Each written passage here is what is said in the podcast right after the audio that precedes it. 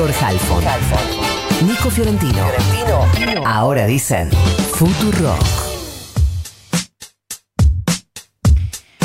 Ocho y media pasaditas, vamos a hablar de todos los movimientos que tiene el Congreso y de los que hablaba Nico hace un ratito con Carmen Polledo, diputada nacional por el PRO, vicepresidenta de la Comisión de Acción Social y Salud Pública. Diputada, buenos días. Florencia Halfon la saluda. ¿Cómo le va? ¿Qué tal, Florencia? Buenos días. Gracias por atendernos. Al contrario, gracias por llamarme. Eh, empiezo por un tema que nos interesa especialmente en este programa, que tiene que ver con el tratamiento que ahora empieza de aborto legal. Eh, sé que, eh, en principio, eh, sé que está en contra, pero eh, si nos quiere describir su posición, se lo voy a agradecer. Sí, Florencia, yo ya en el 2018 manifesté eh, que no estar a favor del el aborto legal, seguro y gratuito en la Argentina. Me baso en dos cuestiones. La primera, nuestro Código Civil, el artículo 19, donde dice puntualmente que la vida comienza desde la concepción. Y segundo, la ciencia. Hoy en día, en el siglo XXI, ya sabemos que ese embrión, que no es un órgano de la madre, tiene un ADN propio, eh, tiene una función absolutamente independiente de la madre y simplemente está en estado de gestación. Por eso yo creo que en todo caso podríamos hablar de una colisión de dos derechos, ¿no? Del niño por nacer y de la madre eh, de decidir sobre su cuerpo. Yo estoy absolutamente convencida, Florencia, que nosotros en Argentina tenemos que trabajar antes en la prevención, en la educación sexual de todas nuestras chicos y chicos, en, el, en, programas como EñA, en donde realmente llegaban rápido y pronto a poder acompañar a nuestros chicos, a nuestras jóvenes, a nuestros chicos también, eh, para no tener que eh, llegar a embarazos no deseados. La realidad es que para mí el aborto es realmente un fracaso, es un golpe hacia el débil, hecho por el más poderoso, y realmente no creo que sea bueno para nuestras chicas. Eh, o sea, ¿no cree que, que, sea bueno que tengan la opción de elegirlo? No, pero más allá, más allá de la opción de elegirlo, eh, yo creo que como sociedad, eh, sobre todo cuando uno sale de la ciudad de Buenos Aires, no, mira, a mí me ha tocado viajar por todo el país, conocer mucho el país. Y en nuestro país federal, en nuestro interior profundo, esto no está en la agenda de nuestras mujeres. Realmente no se ve al aborto como una opción salvadora. Yo creo que vuelvo a repetir, tenemos que trabajar mucho más antes y que esto no soluciona el drama. Por supuesto, desde ya te digo que estoy en contra de la penalización, es decir, yo estoy a favor de la despenalización, no me parece que haya que perseguir con cárcel a ninguna joven que en su soledad y su desesperación recurrió a un aborto clandestino, ¿no? Eso por un lado. Pero por otro lado, insisto, creo que esto no es la salida. Eh, Carmen, ¿cuál es su mirada de los scratches que en los últimos días hicieron los grupos, llamémosle, de pañuelo celeste, eh, a Facundo Suárez Lastra, a la familia de la legisladora Gailard? Fui la primera en repudiarlos.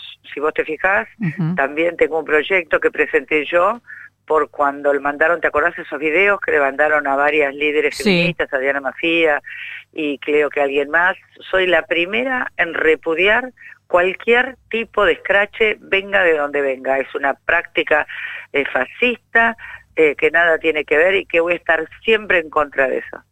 Eh, no sé si mete en la misma bolsa que se vio en Tandil en la marcha del fin de semana un falcón verde. Con... También no sé qué significa, no sé quién lo impulsó, no tengo la menor idea, leí algo, me parecen señales nefastas. ¿Qué tal? Carmen Nicolás Fiorentino, la saluda, ¿cómo está? Buen eh, día, Nicolás.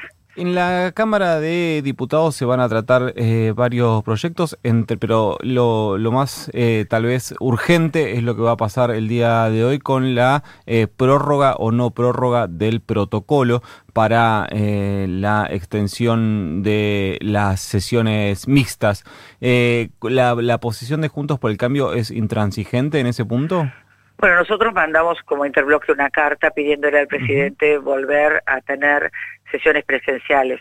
eh, seguramente nuestros líderes en labor parlamentaria trabajarán el tema, pero me permito corregir un poquito. Para mí, diputada de la Ciudad de Buenos Aires, lo que más importante va a pasar hoy es esta quita, esta agresión fenomenal contra la Ciudad de Buenos Aires queriéndole sacar otra vez eh, una parte de la coparticipación de esta manera. Es un golpe brutal, no solamente a los porteños, ¿eh? sino a todos aquellos argentinos que vienen a la ciudad de Buenos Aires a estudiar, a trabajar, a atenderse en los hospitales, a hacer trámites. Este, la verdad que es incomprensible que en el medio de, una pandemia, primero arrancáramos en septiembre con un decreto del Poder Ejecutivo que ya le hizo una quita y ahora otra vez más. Eh, realmente como porteña, te lo digo, y como, y como sobre todo como ciudadana que conoce y que, y que sabe de la verdadera solidaridad y generosidad que tiene la ciudad de Buenos Aires para todos los argentinos. Honestamente, eh, me parece casi, no sé si una venganza o si un ataque, pero es producto de un, de un gran desacierto y un gran error del gobierno nacional. Do, me da la sensación de que como los porteños le dan vuelta la cara a, la opción política que representa el gobierno nacional, esto, esto yo lo vivo como, como un ataque feroz. 2,35% fue lo que le transfirió en su momento de, de cuota coparticipar y fue lo que le transfirió en su Mira, momento. Yo era vicepresidenta de la legislatura ya por enero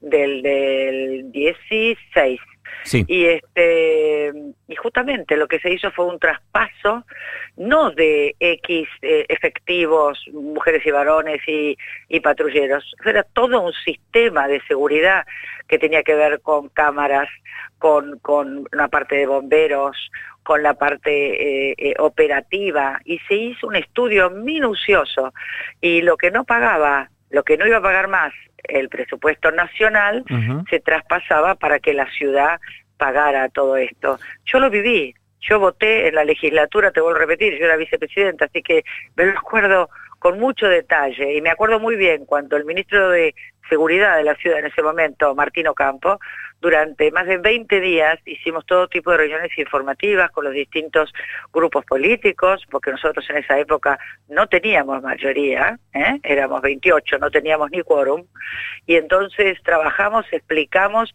y justamente se vivió como un gran logro. Vos acordate que muchos presidentes dijeron, sí, vamos a pasar eh, la parte de las comisarías a la ciudad, de la federal, ¿no? Pero nadie lo hizo. Y cuando Mauricio Macri lo hizo, vuelvo a repetir, se hizo este estudio minucioso, detalle, muy detallado, para ver que el traspaso se hiciera como corresponde constitucionalmente con fondos. Diputada, eh, también se va a tratar en la Cámara de Diputados, tuvo media sanción el, del Senado el día viernes, el proyecto para modificar las mayorías requeridas para la designación del procurador o procuradora y eh, la eh, duración del cargo que pasaría a ser vitalicio a cinco años.